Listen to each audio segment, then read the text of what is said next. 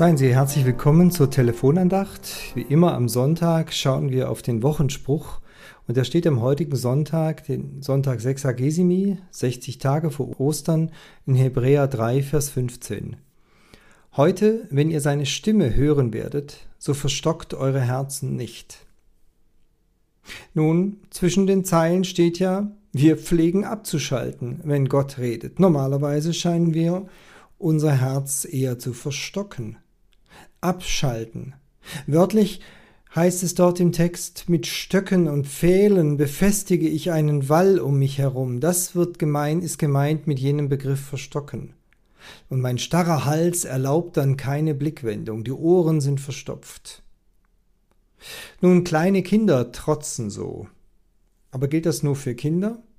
Älter gewordene tarnen meist ihre Verstockung aber nicht selten ist sie anhaltender als bei einem trotzigen Kind. Dann wird zum Beispiel der freundliche Blick verweigert, womöglich wochenlang. Ein gutes Wort wäre dann Verrat an den eigenen Prinzipien. Nun, wir kennen unser Herz, wir kennen unser eigenes Verstocktsein, unser Borniertsein, unsere Sturheit. Und noch folgenschwerer ist natürlich die Verstockung Gott gegenüber. Folgenschwerer für mich selbst. Gott will doch für mich einstehen. Selbst und gerade dann, wenn ich versage. Und wer wollte, wer könnte an seine Stelle treten?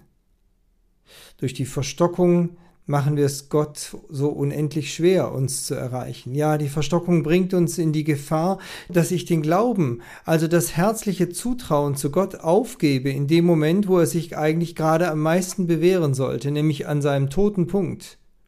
Dass ich wieder als erster ein gutes Wort finde, weil auch Gott doch mich freundlich anspricht, dass ich vergebe, wie er auch mir die Vergebung zusagt, dass ich Hoffnung habe für einen Neubeginn, weil Gott mir ewiges Leben zusagt. Gerade dann, wenn bei mir was schiefgelaufen ist, brauche ich doch Gott, damit er mich wieder aufrichtet. Und gerade in diesem Moment verstockt zu sein, borniert zu sein, ist ein Schaden, den wir uns ganz selbst zufügen. Deshalb, heute, wenn ihr seine Stimme hören werdet, verstockt eure Herzen nicht. Heute nicht. Heute soll nämlich die Weichenstellung für morgen geschehen. Heute dürft ihr einfach nur Ja sagen zu dem Gott, der doch die Barmherzigkeit in Person ist. Mit herzlichem Gruß aus Gomeringen, Ihr Peter Rostan.